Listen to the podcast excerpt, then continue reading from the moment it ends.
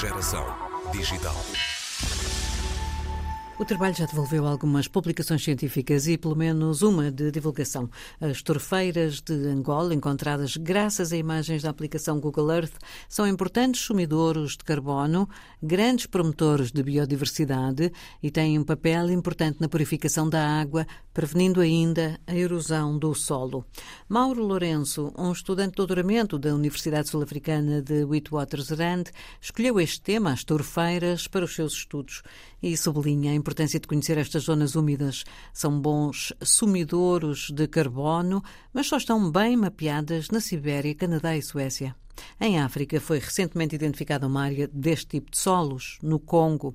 Em Angola, Mauro Lourenço conseguiu descobrir a presença desta torfeira, que poderá estender-se por 1.600 km estudando imagens de satélite numa primeira fase e socorrendo-se depois de outras tecnologias. Esta é uma área de interesse para o projeto Okavango Wilderness Project.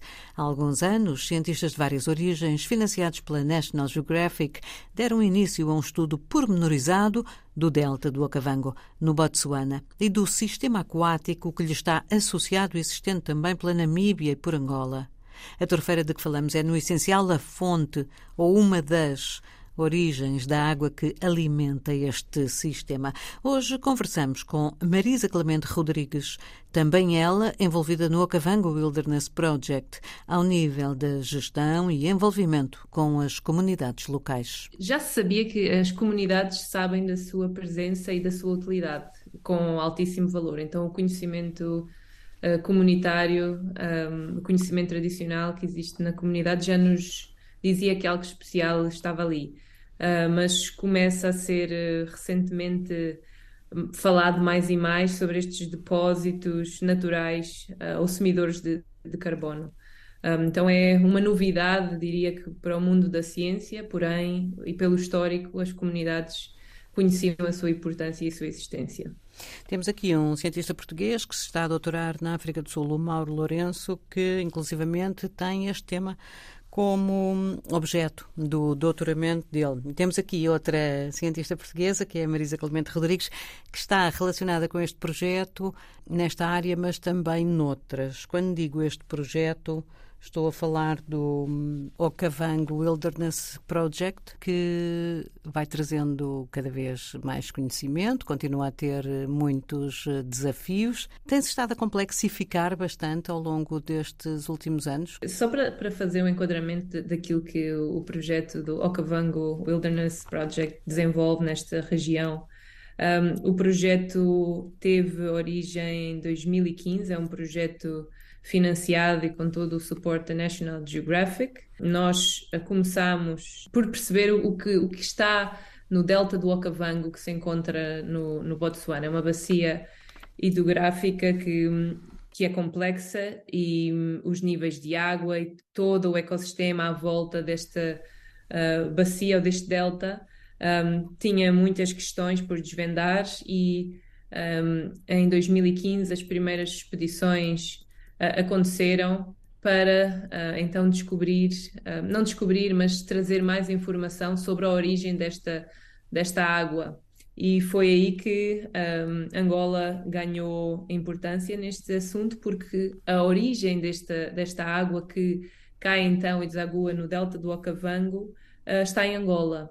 E à volta destes lagos, nós chamamos os lagos do Okavango, um, estas nascentes um, têm muita matéria ainda por, um, por estudar e, e, é aqui que entram as torfeiras que, que hoje começam a ser mais estudadas e, e trazidas como estes sumidores de, de carbono.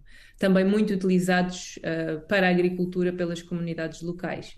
Então, nós estamos a falar de comunidades na província do Mochico, em Angola, um, que passaram por anos e anos de guerra, uh, mas que têm um, em mãos não só a floresta de Miombo, mas também estes, uh, estes lagos que, que, acabam no Okavango e uh, as turfeiras, que têm grande potencial para a agricultura também. Estas comunidades são bastante remotas, não é? Imagino que por esta altura mesmo a questão de, das minas dificulta o acesso Bastante. Uh, como eu disse, as primeiras uh, expedições começaram por ser expedições uh, pela água, então fazíamos expedições um, numas canoas chamamos de mocoros e, e, as expedições eram feitas desde a origem dos lagos até um, ao momento em que se passavam as fronteiras pelo norte da Namíbia e, e norte também do Botsuana até o delta.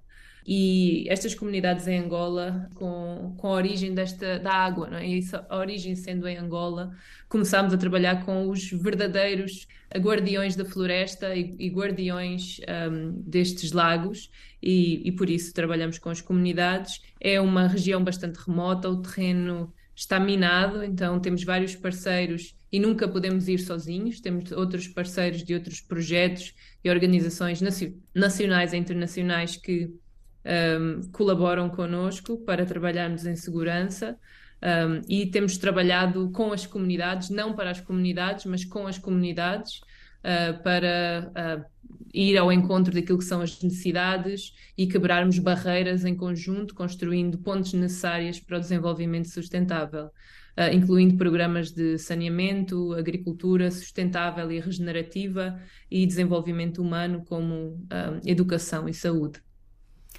Portanto, viemos desde aquela parte do trabalho do Mauro, não é? Que com imagens, eh, inclusivamente satélite, identificou o tipo de solo onde tem origem algumas das águas que vêm alimentar depois eh, o delta do Ocavanga. E agora já estamos a falar de eh, intervenção junto à comunidade, que é onde está mais envolvida.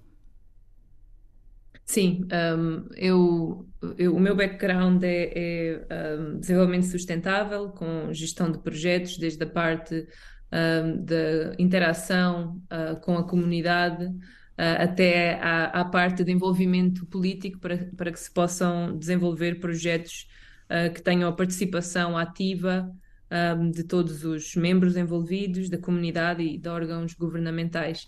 Uh, então, a minha função no projeto é gestão da parte do desenvolvimento sustentável, um, dando foco aos meios de subsistência uh, sustentáveis das comunidades. E isso claramente está uh, muito ligado à, à, saúde, educação, como eu disse, e, e, à participação ativa de todos os elementos que, que constituem o ecossistema, desde os guardiões da floresta, da água, um, assuntos ligados com pesquisa, eu trabalho em proximidade com o Mauro. O Mauro trabalha com o. Nós, nós dizemos que ele trabalha um, no espaço, não é? com o espaço, e nós temos pessoas, técnicos, membros da comunidade ativamente a mapear o, o que acontece no terreno. Uh, uma coisa combina e, e dá um, grandeza à outra e, e com isso conseguimos uh, obter informações cientificamente muito relevantes e o, o Mauro está de, de parabéns com, com, os trabalhos e artigos que tem desenvolvido. Um, este não é um daqueles projetos uh, que se fazem em três anos, pois não? Não, uh, já é um, é um, projeto para, para a vida inteira. Uhum. Uh, e é assim que o encaramos. Envolve bastante resiliência quando ficamos nestas regiões um, estamos incontactáveis, os gestores do projeto, é, é difícil contactar uh, e ter uh, aquilo que damos por garantido noutras latitudes. Um, nesta região ainda tem tudo, quase tudo para, um, para se fazer. E, e, temos vários parceiros, trabalhamos ativamente com as autoridades eh, governamentais para uh, guiarmos então o desenvolvimento sustentável da região. Eu vejo, vejo aqui que hum, estudou, portanto, em Portugal e no Brasil, mas já trabalhou uh, na Ilha do Príncipe, em São Tomé e Príncipe, também em Moçambique, na Gorongosa, agora está em Angola. Uh, quer, um, quer deixar a sua marca em toda a CPLP?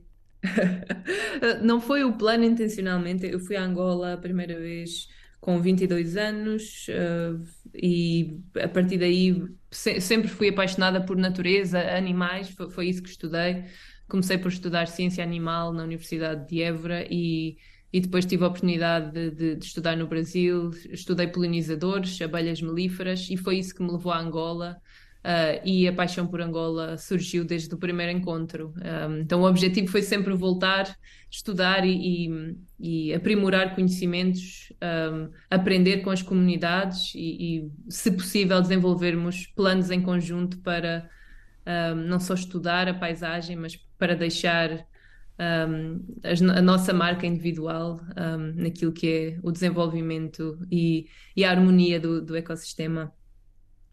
Onde é que quem, quem, quem queira conhecer uh, um bocadinho melhor o trabalho que está a ser feito, e está a ser feito, creio que, por uh, muitos tipos de especialistas, de cientistas de vários países, de vários continentes, uh, portanto, mas quem queira conhecer um pouco mais como é, que, como é que faz? O vosso trabalho, parte dele eh, é publicado depois em artigos científicos, mas fora disso, tendo desde logo o financiamento da National Geographic, essa é uma via também de divulgação?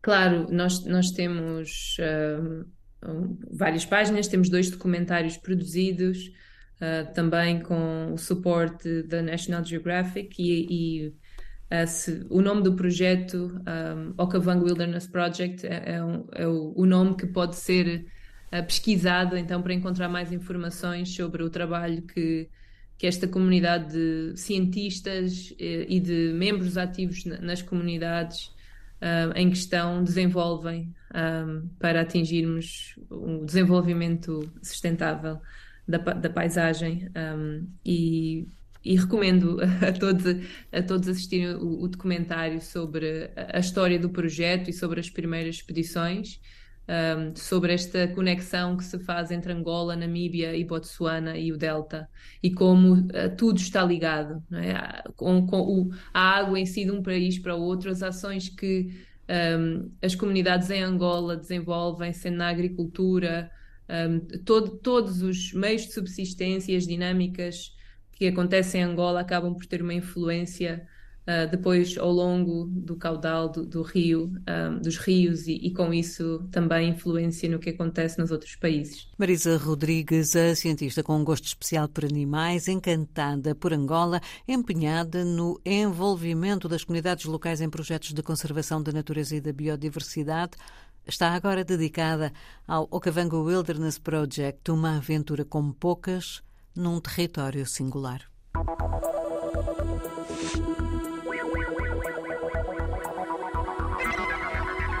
Geração Digital.